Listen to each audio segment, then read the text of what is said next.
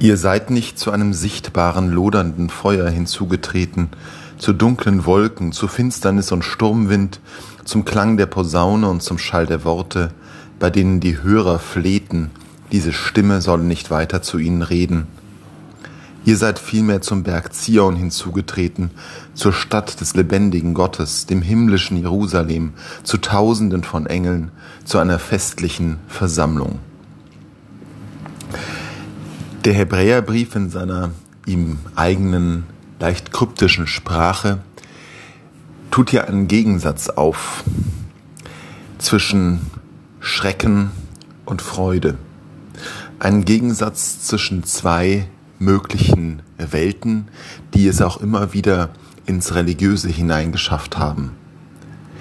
Es gibt ja viele religiöse Vorstellungen, bei weitem nicht nur im Christentum, wo es um Entscheidung geht, wo es darum geht, dass ein Gericht stattfindet, ein Klang der Posaune, ein Feuer, das lodert und reinigt.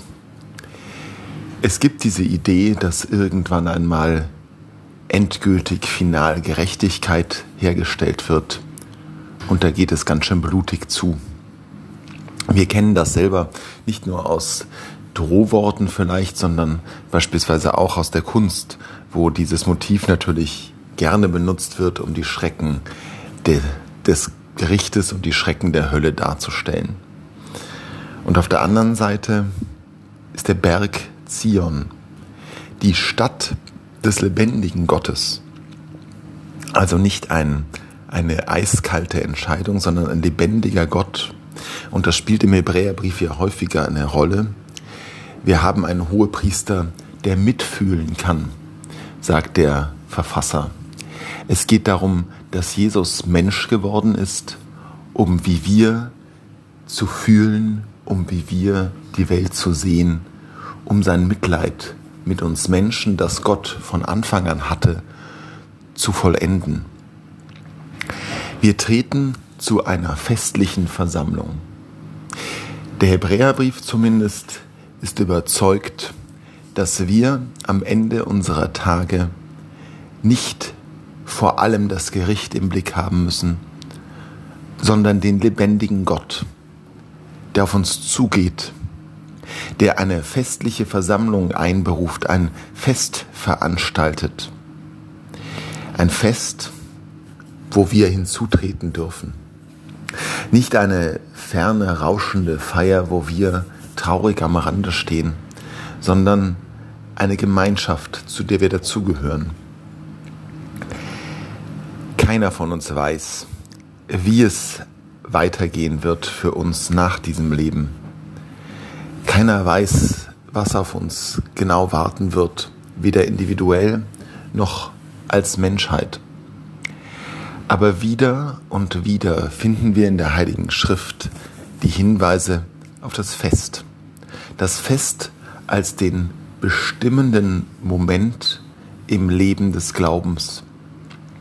Das Fest, das gefeiert wird, schon von Abraham, schon von Mose, schon von David, das Fest, das die Propheten uns verheißen und das Fest, von dem Jesus immer wieder spricht, auch im heutigen Evangelium. Wir dürfen als Christinnen und Christen ein kleines bisschen darauf hoffen, dass diese Realität, die die Schrift uns vor Augen hält, wahr werden wird.